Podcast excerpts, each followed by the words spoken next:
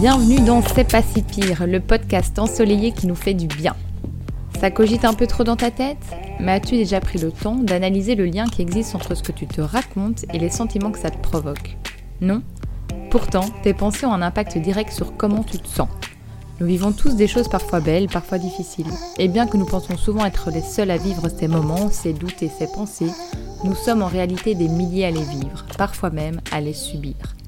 Je suis Alexandra Dog et dans ce podcast, mes invités vous donnent à travers leurs histoires des astuces pour prendre la vie du bon côté et changer la manière dont on vit notre quotidien. Alors que vous soyez au lit, en transport ou en train de cuisiner, détendez-vous et déconnectez de vos pensées grâce aux histoires de mes invités.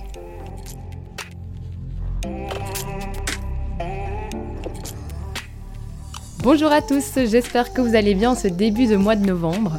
Nous voilà déjà dans le 14e épisode de C'est pas si pire. Alors dans cet épisode, on va aller à la rencontre de Pauline, une fidèle auditrice. Quand elle m'a contactée, j'ai directement été hyper excitée à l'idée de construire cet épisode avec elle. Alors pourquoi? Eh bien simplement parce qu'elle a un parcours professionnel assez atypique. Et j'ai donc l'honneur de vous annoncer que nous allons accueillir ici une femme plus que brillante et courageuse. Et oui, la classe, je suis assez fière. Pauline souffre depuis ses 16 ans d'une maladie auto-immune avec une atteinte respiratoire. Et c'est entre autres cette maladie chronique-là qui lui a donné envie d'elle aussi devenir médecin et de soigner des gens. Cette envie va la pousser à sacrifier de nombreuses années pour parvenir à finalement trouver sa voie. Ce n'est donc pas de maladie que nous parlerons encore une fois ici, mais d'un parcours professionnel plus qu'inspirant. Je vous laisse sans plus tarder avec Pauline qui vous plongera dans le monde scientifique et dans les coulisses des études de médecine que nous connaissons tous très peu. Bon épisode Salut Alex. Alors, pour me présenter, moi je m'appelle Pauline, j'ai 32 ans, je suis médecin. Je pense que ma plus grande force a toujours été ma détermination, dans le sens où j'ai toujours aimé me challenger et me mettre des objectifs que parfois j'estimais inatteignables, mais que je voulais me mettre, le, me mettre au défi. Parce que c'est quelque chose qui me motive, en fait, d'apprendre des choses que je connais pas, d'avancer sur certains terrains, de tester des choses que je me sens pas forcément capable de faire, mais que j'ai envie d'essayer quand même. Et j'ai une grosse tendance au perfectionnisme. Je pense aussi que c'est ma plus grande faiblesse parce que on sait que le mieux est l'ennemi du bien et que à vouloir en faire trop, parfois, bah, on s'épuise ou on fait mal les choses, ou parfois on est trop têtu pour abandonner quelque chose qui ne nous correspond pas du tout. J'apprends à me mettre des stops aussi, parce que j'ai tendance à me lancer à corps perdu dans plein de choses, à vouloir faire beaucoup de choses en même temps et, euh, et à vouloir vivre cette vie à fond. Et j'ai du mal aussi à, à me reposer, je pense, par moment et à ne rien faire par moment. Et je crois que ça, c'est quelque chose que je commence à apprendre maintenant, c'est que parfois il faut s'asseoir, réfléchir, ne rien faire, se reposer et voir après.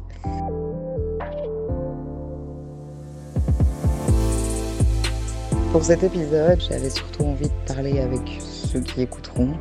Oh là là, ça me stresse déjà de savoir qu'il y a des gens qui vont écouter ça. Euh, j'avais envie de parler de mon parcours professionnel surtout.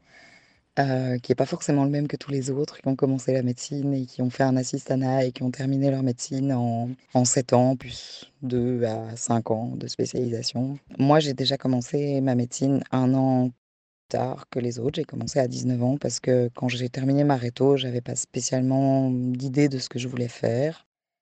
J'ai eu pas mal de problèmes de santé quand j'étais adolescente qui ont fait que quand j'ai terminé ma réto, j'étais pas prête à me lancer tout de suite dans des grandes études. J'étais un peu fatiguée, je pense aussi. Et je m'étais dit que j'allais partir un peu apprendre les langues et que j'allais faire de l'interprétariat. Au départ, c'était ça que je voulais faire. J'avais une grande facilité à apprendre les langues. J'adorais discuter avec les gens. J'ai toujours eu euh, cette fibre sociale et cette envie de découvrir les autres et de discuter avec des gens que je connaissais pas. Et apprendre des langues, pour moi, c'était euh, c'était une des meilleures façons de le faire. Et donc, je suis partie quelques mois euh, à l'étranger, mais à cause de mes problèmes de santé, j'ai dû revenir un peu plus tôt. Et quand il y a eu les portes ouvertes de la faculté, j'étais partie au départ pour m'inscrire en droit. Pense que j'hésitais encore avec l'interprétariat à ce moment-là. J'ai finalement discuté avec des étudiants de médecine qui allaient voir euh, un des professeurs qui faisait euh, un espèce de speech sur euh, pourquoi est-ce est-ce que lui avait choisi les études de médecine, ce qu'il trouvait intéressant là-dedans. Et finalement, après y avoir un peu réfléchi et après avoir entendu ce discours, après avoir discuté avec d'autres étudiants qui faisaient la médecine, je me suis dit qu'en fait, finalement, pourquoi pas. Je me suis inscrite à la fac de médecine euh, cette année-là, que j'ai commencé donc quand j'avais 19 ans.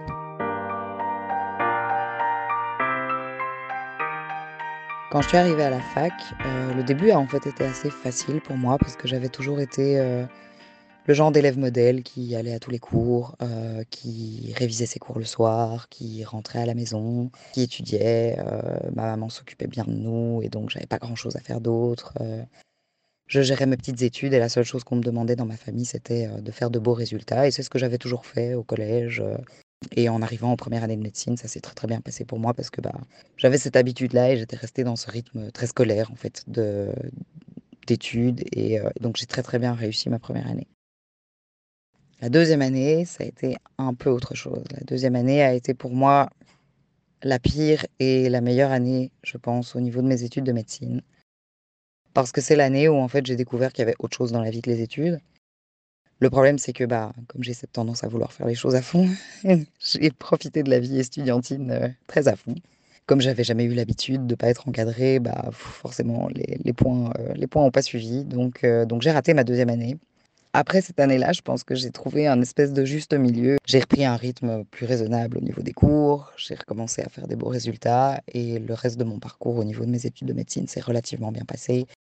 J'ai eu des secondes 16 comme tout le monde, j'ai passé des examens de repêche comme tout le monde, euh, mais j'ai fini par arriver au bout de mes masters en médecine et, euh, et c'était euh, c'était une immense fierté quand même au bout de 8 ans d'études d'arriver enfin à décrocher ce diplôme de docteur et de se dire que bah, après tout ça, quand on a vu tous nos amis finir leurs études en 5 ans, commencer à travailler ou parfois même en 3 ans, commencer à travailler très tôt et que nous bah en fait on avait encore ce côté très étudiant où on avait des examens, on avait des blocus on n'avait pas beaucoup de vie à côté. Euh, bah, avoir réussi à arriver au bout de ça, c'était une immense fierté.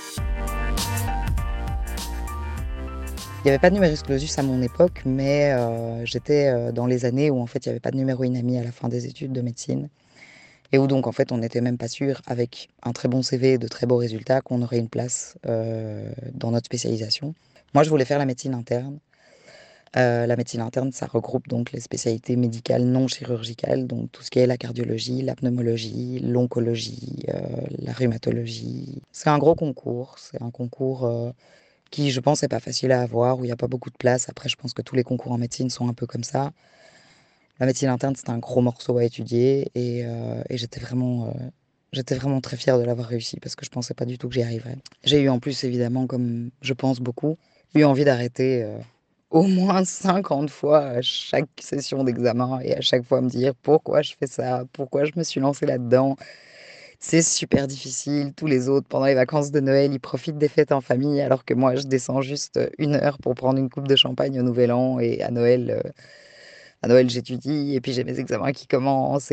C'était, une vie quand même assez particulière de faire des études de médecine. Et euh, je pense qu'il y en a beaucoup qui ont réfléchi comme moi et qui ont dû se dire plusieurs fois, putain, mais pourquoi on fait ça?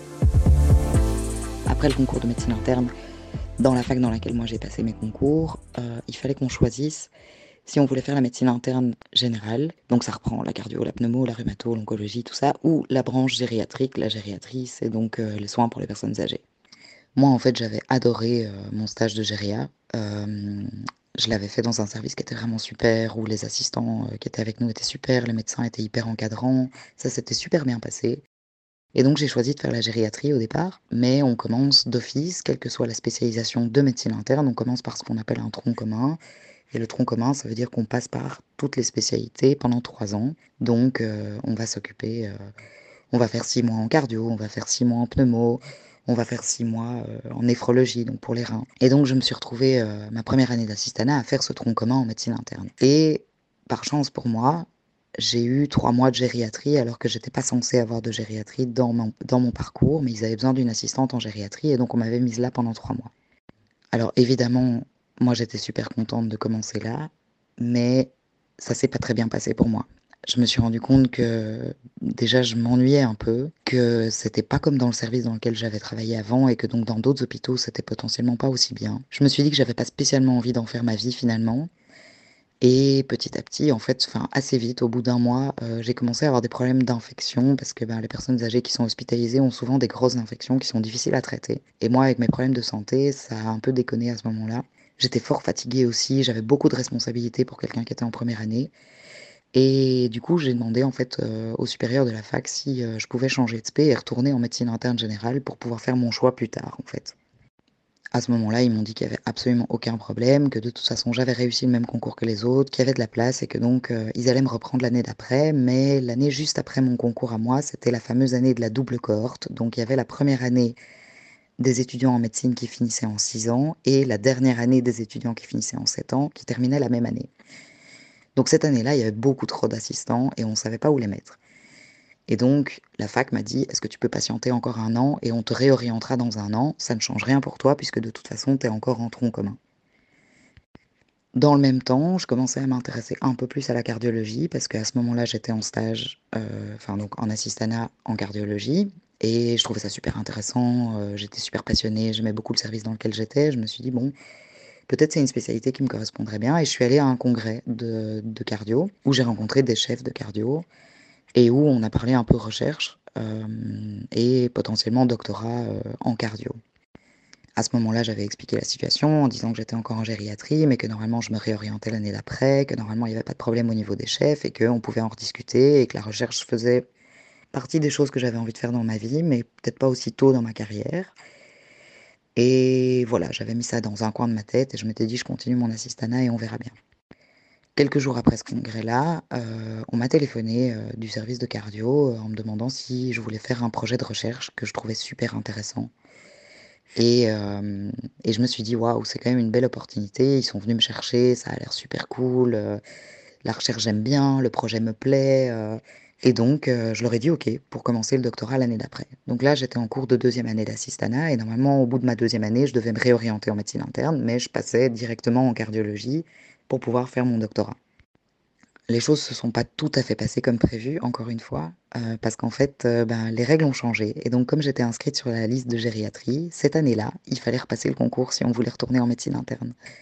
Ce qu'on m'a annoncé, évidemment, pas très tôt avant le concours. Je pense que quand j'ai eu la confirmation que je devais repasser ce concours, malgré le fait que je l'avais déjà réussi une première fois, euh, c'était trois mois avant le concours, je crois. Sachant que le concours de médecine interne, c'est un truc qu'on prépare pendant sept ans, que moi, ça faisait deux ans que j'avais plus étudié, que j'étais passée dans des services qui n'étaient pas forcément euh, des trucs universitaires où on apprenait des choses très difficiles qui potentiellement pouvaient tomber à un concours. J'étais évidemment super stressée. Donc ça a été euh, les trois mois les plus difficiles, je pense, au niveau, euh, au niveau de mon assistanat. Parce que j'enchaînais donc le boulot, où je travaillais jusqu'à 18h en assistanat, j'avais des gardes de nuit, et quand je rentrais, il fallait que j'étudie pour repasser mon concours. Coup de bol ou pas, je me suis retrouvée euh, à repasser ce concours après, euh, après une période où j'étais aux urgences et où en fait aux urgences on avait réussi à me libérer un peu de temps, où j'avais pu étudier un peu plus. Bon, j'étais quand même fatiguée parce qu'à côté de ça, je travaillais. Les étudiants qui passaient le concours pour la première fois, ils étaient en blocus et donc c'était différent. Ils venaient de passer les examens. Enfin, voilà, moi j'étais dans le monde du travail déjà depuis deux ans. Au niveau fatigue, pour étudier le soir, c'était un peu plus compliqué. Mais bon, voilà, toujours est-il que j'ai repassé ce concours euh, cette année-là. Et je l'ai réussi. Je sais toujours pas très bien comment. Mais c'est passé. Et donc, je me suis retrouvée en cardiologie euh, l'année d'après, enfin deux ou trois mois après ce concours, pour commencer mon doctorat. Le doctorat, au départ, euh, devait être pour moi très clinique. Je devais faire beaucoup de consultations, voir beaucoup de patients. Euh, forcément, au tout début, on ne sait pas très bien comment ça se passe, donc le début de la recherche, euh, on apprend un peu sur le tas, en général. Il n'y a pas grand monde qui va nous expliquer ce qu'il faut faire, déjà parce que chaque projet est différent, ensuite parce que bah, les patrons qui nous encadrent, bah, ils, ont, ils leur consultation de médecine à côté, donc ils sont pas forcément ultra disponibles. Les collègues font d'autres projets. Euh, quand on est tout nouveau, euh, on ne sait pas très bien ce qu'il faut faire. Donc c'est vrai que les premiers mois ont été un peu laborieux. Je savais pas trop quelle était ma place en fait euh, dans ce petit bureau dans lequel on m'avait mis, où je devais analyser des données alors que j'avais aucune idée de ce que je devais faire avec. Je devais faire des statistiques alors que c'était genre ma bête noire quand j'étais au collège. Je détestais ça, j'y avais jamais rien compris. Et, je devais apprendre la cardiologie en, pa- en parallèle parce que bah en fait j'en avais pas fait beaucoup. Et, et je devais apprendre à faire moi-même euh, plusieurs examens cardiaques euh, pour les patients qui allaient venir pour l'étude. Parce que vu que c'est dans un programme de recherche, on ne peut pas les facturer de la même façon, donc ça doit être fait par nous-mêmes, etc. Enfin, donc, les trois premiers mois, c'était quand même beaucoup de boulot et beaucoup, beaucoup de questionnements sur, euh, mon Dieu, est-ce que c'est vraiment fait pour moi? Parce que ça a l'air d'être vraiment, vraiment très difficile finalement. Mais voilà, je me suis accrochée, j'ai mis sur pied le projet avec mon promoteur, ça a commencé à bien démarrer, et quand ça a bien démarré, eh bien, c'était au début du mois de mars 2020, et donc on s'est retrouvé avec un arrêt complet des projets de recherche le 15 mars, parce que, bah, Covid, hein. Et donc, période super, super compliquée parce que mon projet était à l'arrêt. j'ai été mise en télétravail alors que moi qui ai toujours vécu dans les hôpitaux depuis le début de ma médecine, me retrouver en télétravail pendant plusieurs semaines d'affilée, enfermée chez moi, je l'ai super mal vécu, surtout sachant que ben, les autres médecins étaient recrutés pour les urgences, qu'il y avait beaucoup de, beaucoup de gens qui avaient dû annuler leur congé, qui devaient travailler les week-ends, tout ça. Enfin, on nous avait dit hein, qu'on était en réserve, mais comme on était en recherche, on n'avait pas, pas d'assurance clinique, je crois, ou enfin, en tout cas, euh, les assistants qui étaient en recherche, euh, on nous avait écartés tous. Moi, en plus, avec mes problèmes de santé, comme ça touche la sphère respiratoire, c'est vrai qu'avec le Covid, euh, c'était peut-être un peu dangereux pour moi. Et donc, donc, ça a été une période un peu compliquée. Mon projet de recherche a été mis en arrêt jusqu'au mois de juillet, je pense. Et puis, ben, ça a repris. Et petit à petit, je me suis rendu compte qu'en fait, ben, c'était pas aussi excitant que ce que je pensais que je m'ennuyais quand même beaucoup et que le milieu de la cardiologie, finalement, c'était quelque chose qui me correspondait pas tant que ça. Mais je me suis dit, bon, il y a eu la période Covid, tout est un peu compliqué. Euh, j'ai un peu tendance à m'emballer très fort pour quelque chose et puis quand ça se tasse, euh, à avoir envie d'abandonner. Mais d'un autre côté, j'aime pas abandonner les choses en milieu de route. J'avais monté le projet, je venais de commencer, c'était, euh, j'avais quand même envie de mener à bien cette thèse de doctorat que je voulais faire. J'étais, euh, j'étais quand même intéressée par, euh, par la cardio parce que, bah, y a rien à faire en médecine. Je pense que toutes les spé sont super intéressantes et euh, et donc j'ai persisté là-dedans. ça s'est bien passé. Franchement, au niveau, au niveau doctorat, c'était vraiment cool. Si ce n'est que, bah, normalement, c'est une période où on peut en profiter pour aller en congrès, faire des présentations et cetera et là, avec le covid, ben, c'était toutes des présentations en ligne depuis notre canapé, donc c'était un peu moins fun que d'aller en congrès pour faire des grandes présentations. Mais euh, globalement, euh, j'avais une bonne équipe de collègues. Euh, on, enfin, on a fini par tous être potes et ça se passait super bien au bureau. Et petit à petit, je me suis habituée à devoir faire des stats moi-même. J'ai eu un peu d'aide, heureusement, parce que je suis pas sûre que je m'en sortirais vraiment toute seule à ce stade, malgré le nombre de formations que j'ai fait au niveau de la programmation des logiciels pour faire des statistiques. Je suis encore vraiment, vraiment pas à l'aise avec tout ça. Mais heureusement, j'ai des chouettes collègues qui m'ont bien aidé. Mais petit à petit, euh, je me suis rendu compte quand même que euh, bah, j'étais pas heureuse et euh, je commençais à être un peu, comment dire, un peu fatiguée en fait. j'avais plus très envie de me lever pour aller bosser. mon projet m'intéressait de moins en moins, même si au final tout se passait très bien. hein. C'est juste que je sais pas, j'ai recommencé à me poser beaucoup de questions sur ce que je voulais faire dans ma vie et comment est-ce que je voyais la médecine. Et clairement, je me reconnaissais pas ni dans la recherche ni ni dans la cardio en fait au final. Après, euh, il y a eu un couac avec mon financement, euh, pour poursuivre ma recherche, parce que donc les projets de recherche en médecine sont basés sur des bourses, euh, qui sont soit des fonds privés, soit des fonds publics, des bourses, que les hôpitaux, ont des dons pour ça, enfin voilà, pour la recherche clinique. C'est basé sur des bourses, donc c'est pas un salaire normal de médecin. Et on m'avait annoncé donc, que j'aurais pas de financement pour l'année suivante, que donc il fallait que j'aille en clinique en cardio, et que je termine ma recherche à côté ou que je prenne un an euh, pour finir ma recherche, mais, euh, sans, avoir de salaire, ce que je ne pouvais pas me permettre. Ou qu'éventuellement, bah, je me trouve euh, peut-être un autre job en attendant et qu'on en rediscuterait l'année d'après quand j'aurai un financement pour terminer ma thèse.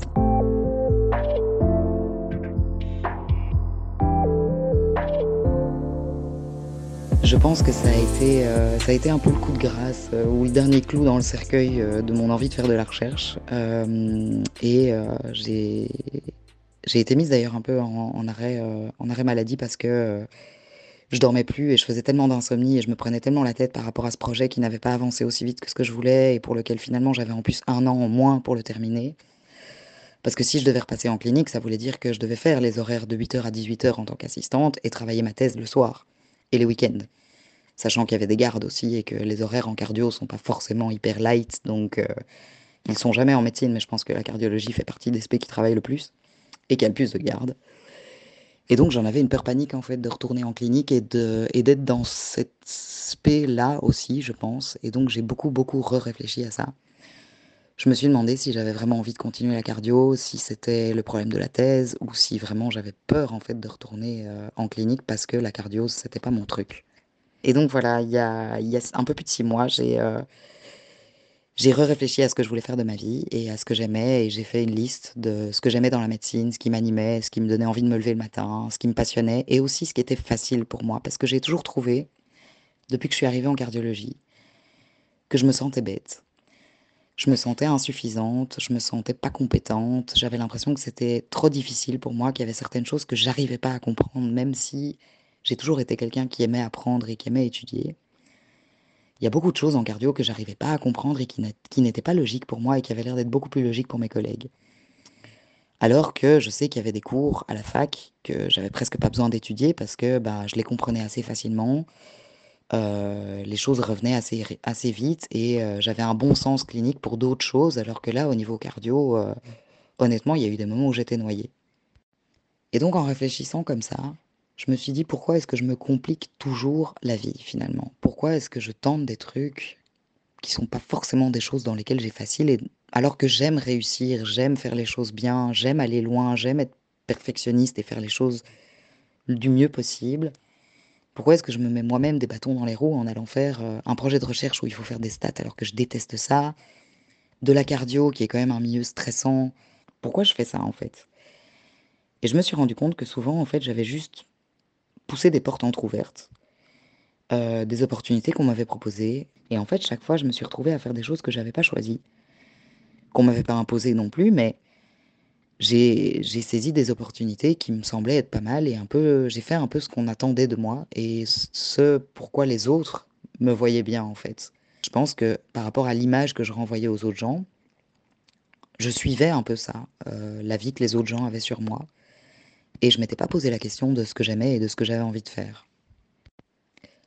En prenant le temps de réfléchir à tout ça et en faisant des listes de ce que j'aimais, de ce qui était facile pour moi, de ce que je voulais encore apprendre, de comment je voyais mon avenir, de comment je me voyais dans 2, 5, 10 ans, j'ai fini par me rendre compte que j'avais besoin d'une spécialité qui était très clinique, où il y avait beaucoup de contact avec les gens, où on prenait le temps d'écouter les gens et de discuter avec eux, où on faisait pas trop d'examens complémentaires, qui est donc pas une spécialité technique. Par exemple, j'aurais jamais pu faire la chirurgie, le patient dort. C'est quelque chose qui m'aurait pas intéressé. Moi, j'aime les gens, j'aime discuter avec les gens, et donc je me suis dit, il faut que je me tourne vers des spécialités qui ressemblent un peu plus à ça, à ce que j'aime dans la médecine. Il se trouve que ma maladie, donc euh, les problèmes de santé dont je parle depuis le début du podcast, euh, c'est une maladie qui est suivie en rhumatologie. Parce que la rhumatologie, on s'occupe des articulations, mais on s'occupe aussi de tout ce qui est maladie auto-immune systémique, donc les maladies inflammatoires qui touchent les articulations, mais qui touchent aussi d'autres organes. Et en fait, il y a eu deux, trois petites choses comme ça qui se sont passées pendant cette période où je réfléchissais à, mon, à ma potentielle réorientation, encore une fois, même si je voulais pas l'admettre, il fallait que je me réoriente encore une fois. Et c'est comme si d'un coup la lumière s'était allumée quelque part dans le fond de mon cerveau quand on m'a dit mais pourquoi tu fais pas la rhumato en fait? Alors ok, c'est encore quelqu'un qui m'a proposé un truc, c'est encore quelqu'un qui m'a dit ça tirait bien.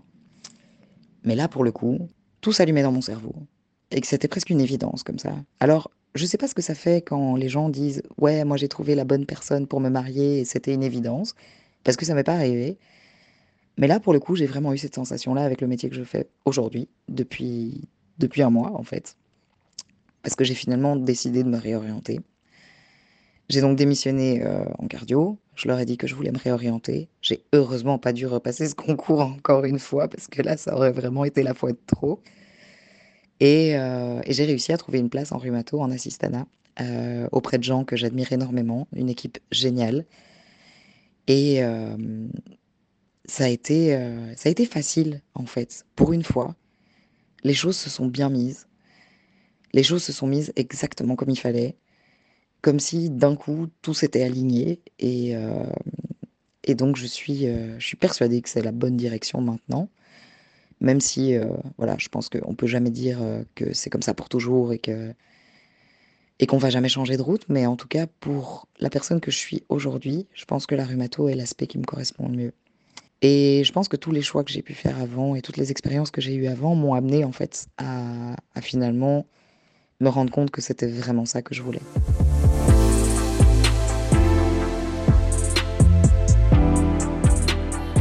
J'ai décidé de quand même terminer ma thèse en parallèle de mon à clinique. Euh, maintenant, euh, voilà, j'ai moins de garde en rhumato que ce que j'aurais eu par exemple en cardio, donc ça va être du boulot, je vais en avoir pour plusieurs week-ends et plusieurs nuits blanches, mais j'ai quand même envie d'arriver au bout de ce projet de doctorat que j'avais commencé.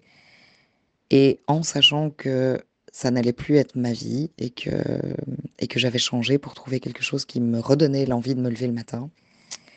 D'un coup, j'ai retrouvé la motivation de travailler sur ce projet de thèse aussi. Alors j'ai moins de temps, hein, donc j'avance beaucoup moins vite qu'avant, mais j'ai retrouvé une certaine motivation. Et donc là, aujourd'hui, depuis, bah, depuis un mois, euh, je me lève tous les matins heureuse d'aller travailler. Je suis ravie de revoir des patients en consultation.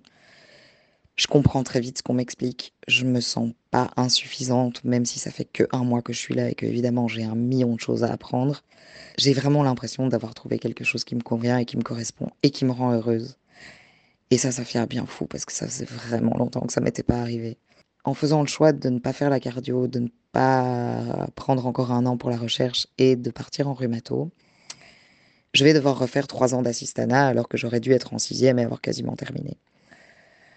Maintenant, je pense que prendre ce temps-là pour finalement avoir une carrière de 30 ou 35 ans après, dans un métier qui me correspond beaucoup mieux et qui me donne envie de me lever le matin, ça vaut la peine. C'est finalement pas un si gros sacrifice que ça. Je pense que trois ans au final, quand on a envie d'y aller tous les jours, ça passe assez vite. J'ai pas vu passer ce mois-ci, honnêtement. Et je regrette absolument pas. Maintenant, bout à bout, entre euh, les études de médecine que j'ai mis du temps à terminer, euh, le fait de faire une thèse, le fait de changer de spécialisation, au final, j'aurais fait au total 8 ans de médecine plus 8 ans d'assistanat. Donc j'aurais fait 16 ans d'études pour finir par avoir mon diplôme de rhumatologue. Mais honnêtement, là maintenant, j'ai vraiment l'impression que ça vaut la peine et que c'est vraiment ça que je devais faire.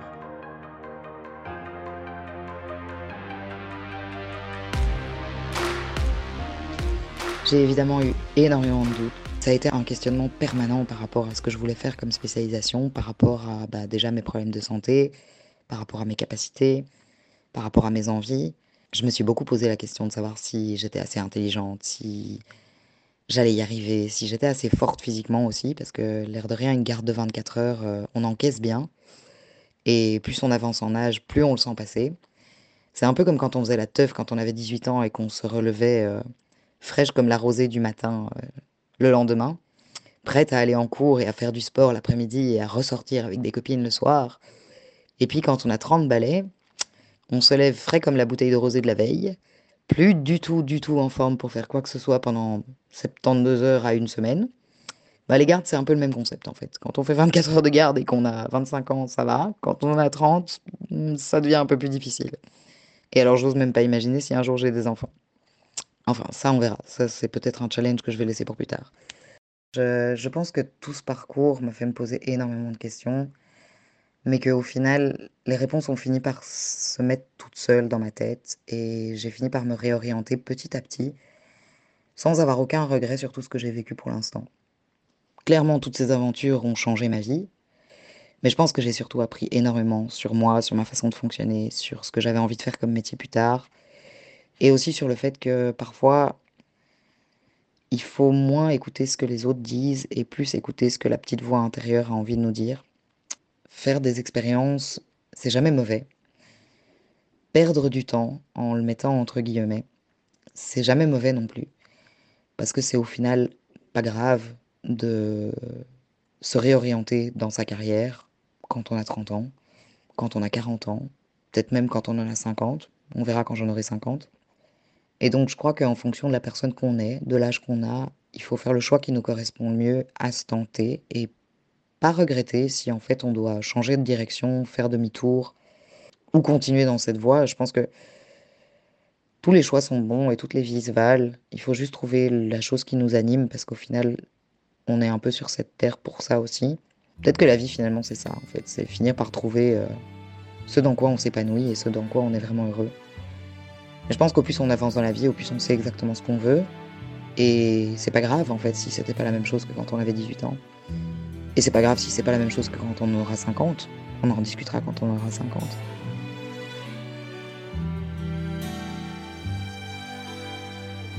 Et si je devais donner des conseils par rapport à ce que moi j'ai vécu, je pense que quand on commence à se poser des questions sur une carrière professionnelle, je pense que quand on commence à ne plus avoir envie de se lever le matin, qu'on commence à plus voir le bout et à se dire waouh, mon Dieu, encore 30 ans comme ça, je vais jamais y arriver. Je pense que c'est le bon moment pour faire un break, se poser et voir un peu quelles sont nos intentions dans la vie et, ce dont on a besoin. Voir, euh, voir là où la vie elle est plus facile pour nous aussi, parce que je pense que la vie d'aujourd'hui est beaucoup trop compliquée déjà pour beaucoup de choses et que euh, notre métier qui fait partie quand même euh, cinq jours par semaine on travaille, euh, c'est quand même une sacrée partie de notre vie. Ça devrait être quelque chose ben, qu'on a choisi et qu'on aime dans le fond. Après, je sais qu'il y a plein de gens qui n'ont pas la chance de pouvoir faire ça. hein. Je sais qu'il y a des gens qui font des métiers qu'ils détestent parce qu'ils ont des factures à payer et qu'ils n'ont pas le choix et qu'ils n'ont pas pu faire des hautes études comme moi je les ai faites euh, grâce à mes parents, euh, qui n'ont pas été aidés familialement, etc. Enfin, voilà, je sais que parfois on n'a pas le choix. Après, euh, je pense qu'on peut trouver là-dedans euh, à se dire que oui, ok, on fait un métier qu'on déteste, mais ça nous permet de payer euh, les choses qui nous sont essentielles et qui nous font du bien à côté et essayer d'y voir un intérêt comme ça. Maintenant, je pense que si on a le choix et si on peut vraiment faire ce dont on a envie, il faut le faire. Il faut prendre le risque de dire que ça prendra plus de temps, que peut-être ça peut coûter de l'argent, parce que, ben, par exemple, des gens qui reprennent des études après s'être trompés ou avoir fait quelque chose qui finalement ne leur correspondait plus, j'en connais aussi je pense que ça vaut la peine. Ça vaut toujours la peine de faire quelque chose qui nous donne envie de sourire et de se lever le matin. Et ça, je pense que ce serait mon meilleur conseil pour ceux qui hésitent et qui savent pas quoi faire dans leur vie. J'irai vers la chose qui est facile et qui donne envie de le faire et de le faire tous les jours.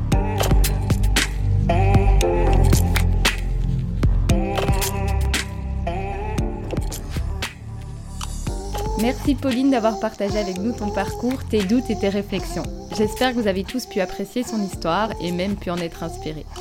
Pour ma part, ce fut le cas. Alors déjà, on va pas se mentir, je suis toujours hyper impressionnée des personnes qui ont un parcours scientifique ou mathématique puisque c'est tout ce que je vomissais plus jeune comme matière.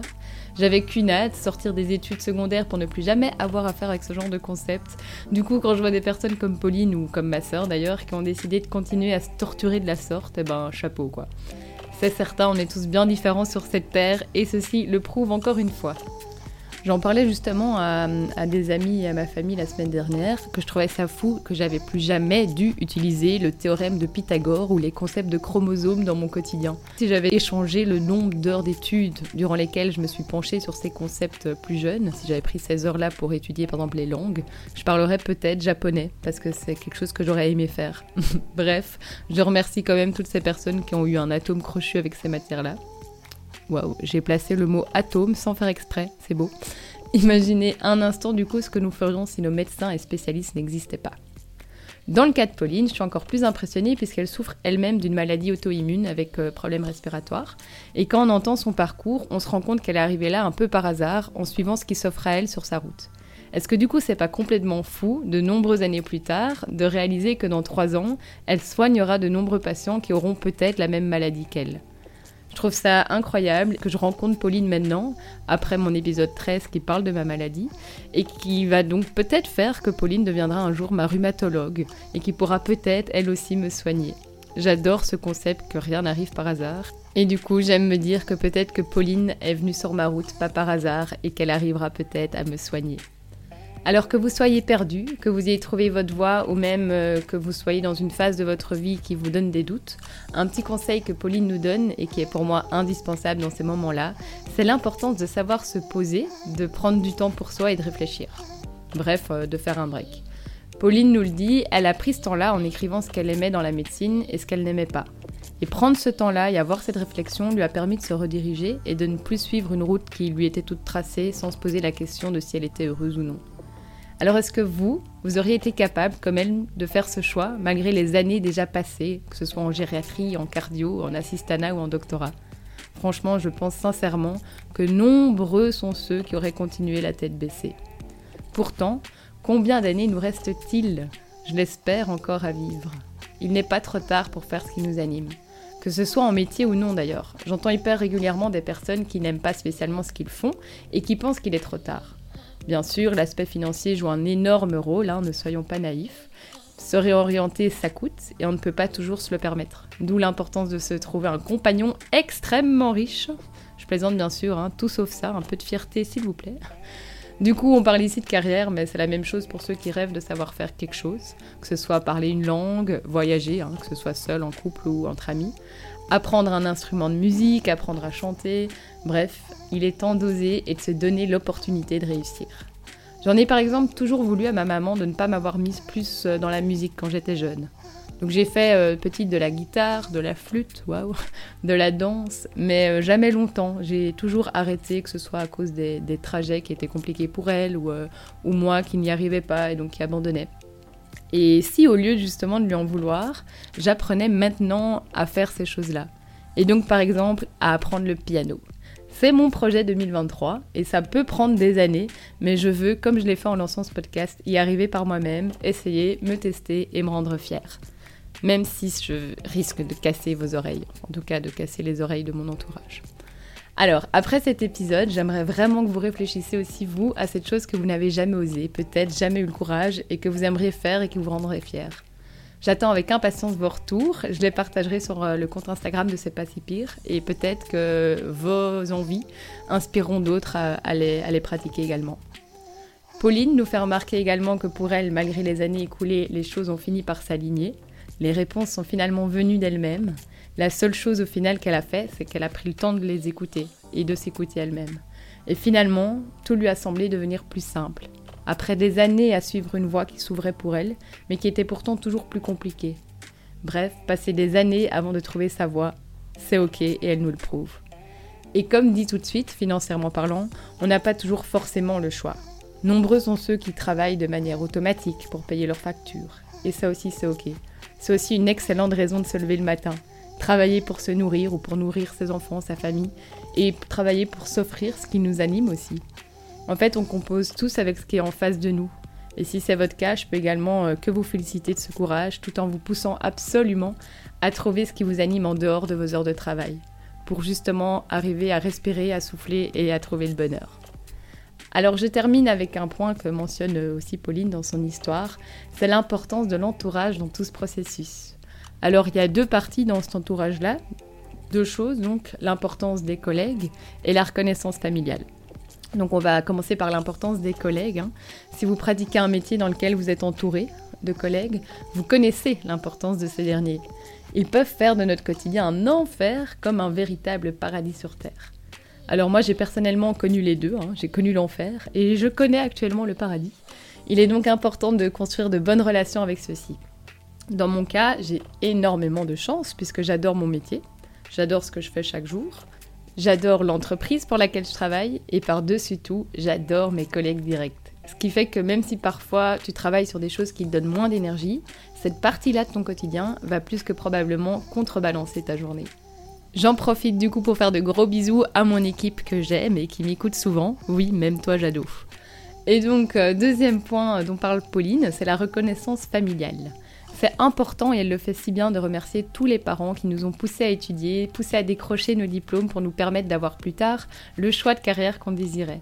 On ne le comprend pas toujours quand on est jeune justement, mais c'est un énorme cadeau qu'on nous fait quand on nous pousse à faire nos devoirs, à réussir à l'école et à décrocher nos diplômes. Même si on finit ou finira par faire autre chose finalement, cela nous offre la liberté et les cartes en main pour construire la vie qu'on désire réellement. C'est sur cette touche de reconnaissance que se finit cet épisode. Merci à tous ceux qui font des métiers pas faciles, que vous soyez médecins, assistants sociaux, éboueurs, professeurs ou artistes, que sais-je. Vous pouvez être fiers. Merci aussi à tous les auditeurs de C'est pas si pire pour la force que vous me donnez et pour l'espace que vous me laissez, surtout quand je n'arrive pas à sortir d'épisodes dans les temps. Je vous fais de gros bisous, n'oubliez pas de faire un break et à très bientôt.